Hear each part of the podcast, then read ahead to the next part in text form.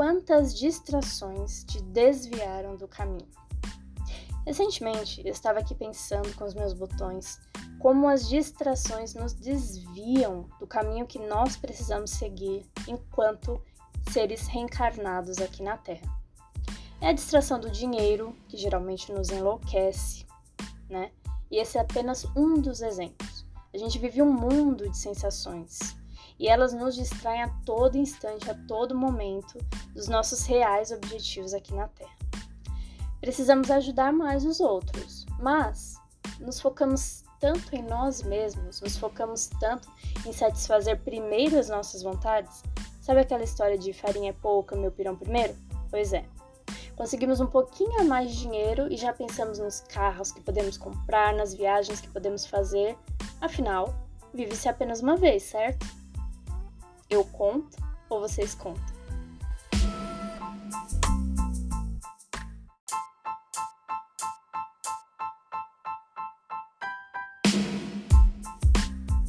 É isso mesmo, lá vou eu ser de novo a portadora de notícias ruins.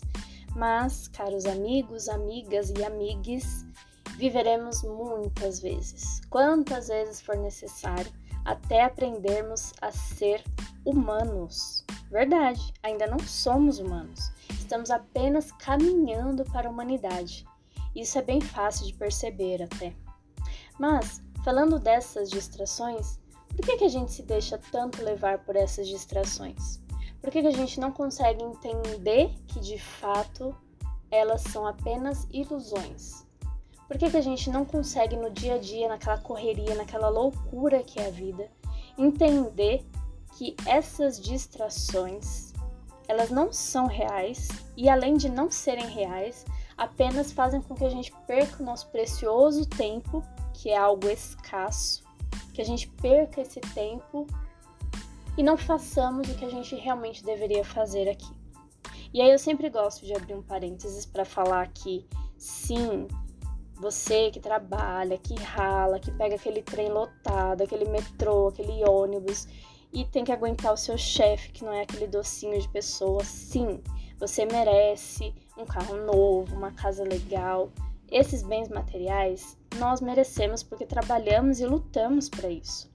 O que eu gosto de, de falar aqui é para a gente não se perder nessas distrações, não deixar que essas apenas essas questões materiais e esse mundo de sensações que está cada vez mais forte nos tomando, né, nos escravizando muitas vezes, que esse mundo de distrações eles não nos desviem do nosso real caminho né? Você não é uma pessoa que vai precisar ficar 24 horas do dia dentro de uma igreja, dentro de um centro espírita, só fazendo caridade, só é, dando uma de poliana, enxergando o lado positivo da vida, enfim. Não precisa ser essa pessoa e não deve ser essa pessoa. Sim, nós precisamos também entender essas realidades da Terra, viver essas realidades da Terra, e aí, como diria Paulo de Tarso, vê de tudo, mas retém o que é bom. Então, assim, olha tudo, entenda qual é a realidade, entenda o mundo que nós estamos, né? Não seja aquela pessoa fechada no seu mundinho, no seu cubinho ali. Entenda todas essas questões e realidades, mas retenha o que é bom, mas faça o bem, né? Não basta apenas não fazer o mal. É necessário nesse mundo que a gente vive fazer o bem também.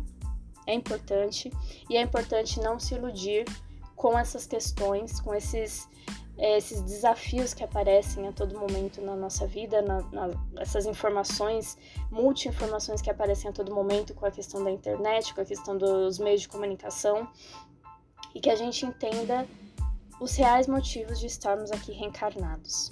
Então, que essas distrações elas não nos peguem desprevenidos e não nos enlouqueçam do jeito que está acontecendo com muita gente, que não está entendendo o real motivo de estar aqui que já foi para um caminho totalmente diverso, né, totalmente diferente daquilo que deveria seguir.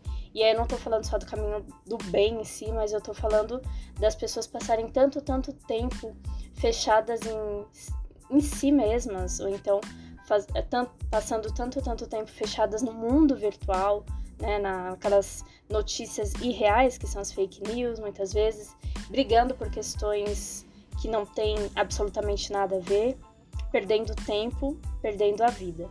Essa é a grande questão. Então, para que nós pare, paremos né, de perder as nossas vidas, nosso tempo precioso com questões bobas, questões sem sentido, faz muito, muito sentido que voltar a estudar aquele velho livro que é o Evangelho. O Evangelho, ele traz, ele é um, dos livros mais atuais das obras básicas e ele traz informações tão importantes hoje, maio de 2022, quando eu tô gravando isso, quanto lá atrás. Então as coisas elas continuam muito atuais dentro ali do evangelho. Nunca aquelas coisas foram tão atuais, na verdade. Então, o evangelho é geralmente, né, essa arma, esse remédio para que nós não nos desviemos do caminho, para que essas distrações do mundo tecnológico, do mundo virtual, dos meios de comunicação e da, desse futurismo que a gente quer ingressar de qualquer forma, que essas informações elas não nos tirem desse caminho. Então vale muito a pena e vai sempre valer a pena. E na verdade não é uma pena, né? É algo instrutivo, gostoso, até reflexivo você estudar evangelho. E eu recomendo super que vocês continuem porque o mundo pede por isso.